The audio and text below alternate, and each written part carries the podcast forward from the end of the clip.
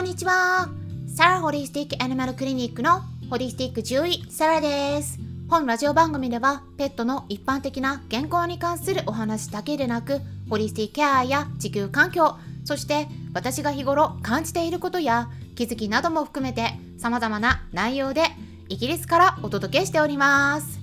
さて皆さん、いかがお過ごしでしょうか？ちょっとね声が枯れてるかもしれないんですけどねいろいろねちょっと今お話ししていたところでね声が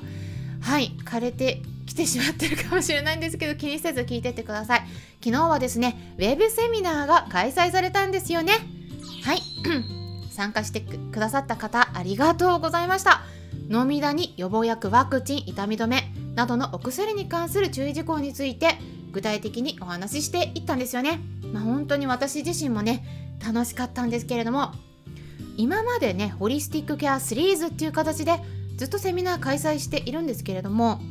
結構ね参加者の数には波があるんですね。で私も読めないなとか思いまして、まあ、以前ね想定しないくらいの人数が集まってキャンセル待ちになってちょっと参加できない方もいらっしゃったこともあれば意外にね人が全然集まらないなとかね。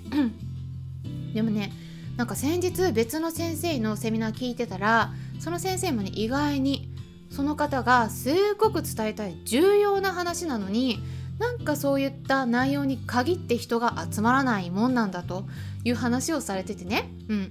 あそれを聞いてあ私も同じだとか思ったんですよ。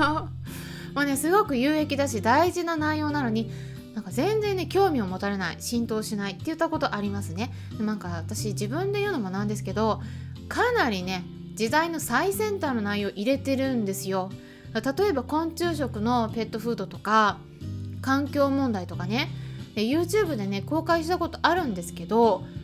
これね私の中ではすっごく面白い内容だったのにもう全然再生回数伸びなくてなのでねもう消しちゃったんですよ。だから皆さん見ることができない貴重な内容だったんですけれどもね。あの少し動画消してますのでね。見たい内容興味深いものありましたら今のうちに見ておくことをおすすめします。で環境問題もそうなんですけどね。これイギリスとかやっぱアメリカ、まあ、特にイギリスヨーロッパですね。うん情報がねかなり進んでるんですけど日本との温度差すごい感じますね。うん。イギリスでは話題になってても日本では全然関心持たれないなーっていうのをね感じるところがあるんですがホリスティックケアにとってはすごく重要なんですよ。うん、あの環境に注意を向けることっていうのは健康につながる食材選びに関わるんですね。うん、なので是非ですね皆さんの健康に関わるお話になってくるので今後もね環境問題に関するテーマでお話しすることがあったら是非ですね注意を向けてもらえたらなと思います。ということで今回はイギリスからの情報になるんですがペットフードについてですね猫ちゃんに関してちょっとニュースが出ているんですがワンちゃんに関しても、えー、直接的ではないんだけれども関連するお話入ってきますので是非ですね皆さん最後まで聞いていただけたらと思います。はいイギリスでね、えー、結構ね大きなニュースになってきていますね。何が起きたのかお伝えしますとイギリスでね、えー、フードを食べた猫ちゃんが亡くなっているんですね。で私もそのニュース見た時背筋がもう凍りましたよ。なぜかっていうとね以前うちの猫にも与えていたドライフードが関わっていたんです。はい。でもね与えるのはやめてたからよかった与えるのやめてよかったって思ってますね。はい。今もうねずっと与え続けてたら今頃うちの猫たちも亡くなっていたかもしれないということなんですが今年の初めですねイギリスの獣医さんの間で猫ちゃんにおかしな病気が広まっているっていう報告が出始めたんですね。で具体的な症状としては口から血のにじんだよだれを垂らすとか、えー、口から出血するいわゆる吐血あとは赤いおしっこ血尿が出たり血便が出る。そして皮膚に血の塊ができるとかそんな症状があって血液検査するとあらゆる血球が減ってしまっていたんです。赤血球だけではなくて血小板白血球全てが減ってしまっててこれを獣医学の用語では半血球減少症って言われるんですけれども半っていうのはちょっと難しい漢字一文字になるんですが汎用性が高いとか汎用するとかそういった用語で使われるんですけれども意味としては広く全体に行き渡るっていう意味なんですね。なので半血球減少症と言ったらあらゆる血球全部が減るっていう症状を示す病気になります。でそういった症状を出す猫ちゃんの報告がどんどん集まってきたのでイギリスの王立獣医科大学略して RVC と呼ばれるんですけどもこちらの方で調査が始まったんですね。で以前レポートも出てたので見てたんですけれどもまずですね分かったのが一つその症状が出ている猫ちゃんに共通するのがあるフードを食べていたっていうことなんです。でイギリスから出ているその何のフードだったのか商品名をお伝えしますと全部ドライフードなんですけれども1つ目アプローズ2つ目 AVA3 つ目。セインスベリーズ。って呼ばれる。これはですねスーパーがあるんですね。でそのスーパーの方で販売されてる。ペットフード。まあキャットフードなんですけれども。これねアプローズは日本で流通してます。カタカナで検索したら出てくると思うんですけども。ただですねドライフードなんです。問題が出てるの。ウェットフードは問題が出ていません。なのでちょっとねそこを分けて考えていただきたいなと思うんですがもうねチキンとかあとチキンとサーモン味とか、うん、よく使われるようなアプローズのドライフードですね。それから AVA っていうのはこれはですね略語なんですけれども Advanced Nutrition Veterinary Approved っていう言葉でえ名前の意味としては栄養学的に上級でそして獣医師から認証の取れたフードっていう意味なんですよ。